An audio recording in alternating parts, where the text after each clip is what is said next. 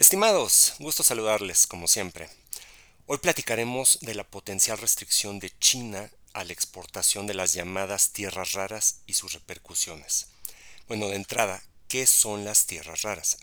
La verdad es que es un nombre inapropiado, ya que los metales de tierras raras son en realidad bastante abundantes en la corteza terrestre pero rara vez se encuentran solos en grandes depósitos concentrados, sino entre otros elementos, por lo que son mucho muy difíciles de extraer y separar sin un proceso de refinación costoso y contaminante.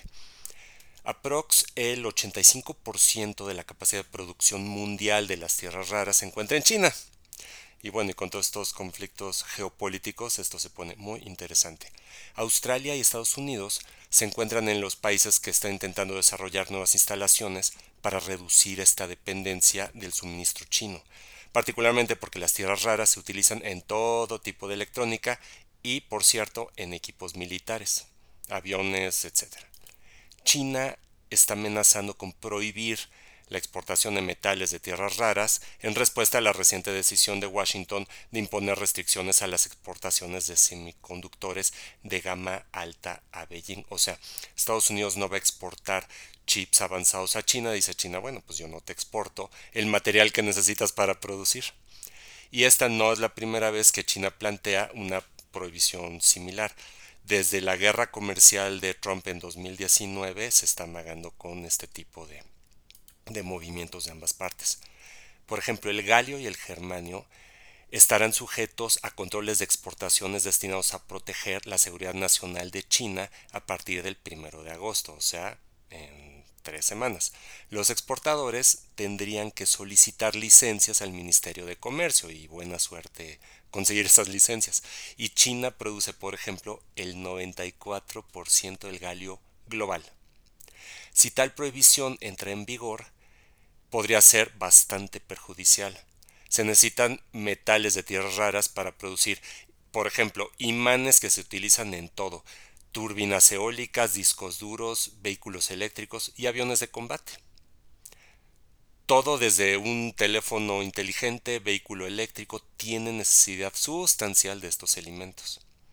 China es con mucho el mayor productor de metales de tierras raras utilizables, representa el 60% de la minería de tierras raras, el 85% de su procesamiento y el 90% de la fabricación de imanes permanentes.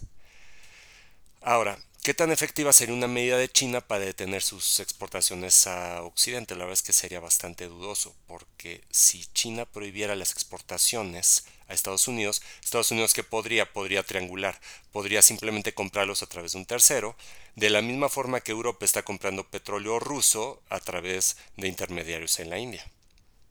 Ahora, es probable que las amenazas empujen a los países occidentales a encontrar nuevas fuentes de suministro.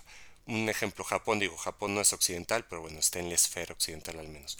Japón, a partir de una disputa territorial que tuvo con China en 2010, ha estado diversificando su fuente de, tierras raras y ahora solo importan el 60% de China.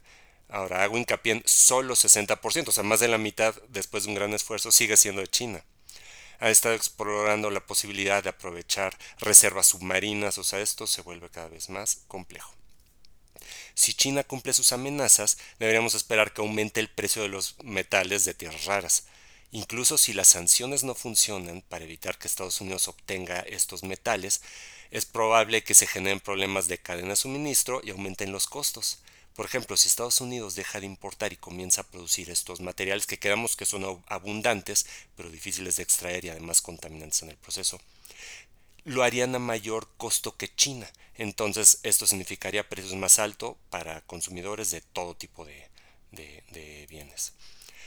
China está luchando por el dominio tecnológico en todo, desde computación cuántica, inteligencia artificial, fabricación de chips. Estados Unidos ha tomado medidas cada vez más agresivas para impedir que China gane la delantera y ha pedido a sus aliados de Europa y Asia que hagan lo mismo.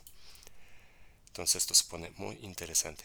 La diversificación de las fuentes de compra de metales de tierras raras puede generar un debate sobre las consecuencias ambientales de, su procesamiento, porque genera desechos tóxicos, tiene alto riesgo de causar daños al medio ambiente, o sea, se utilizan fundamentalmente en todas las energías renovables, pero el hecho de extraerlas, eh, o sea, contamina a su vez.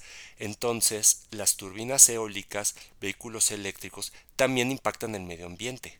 Entonces, la pregunta es, ¿cuál es la solución al problema ambiental y que sea además capaz de proporcionar la energía en las cantidades que requerimos? Estamos quitando nucleoeléctricas por el desastre Fukushima en Japón. Queremos eliminar la dependencia del petróleo y del gas, pero no tenemos una alternativa real.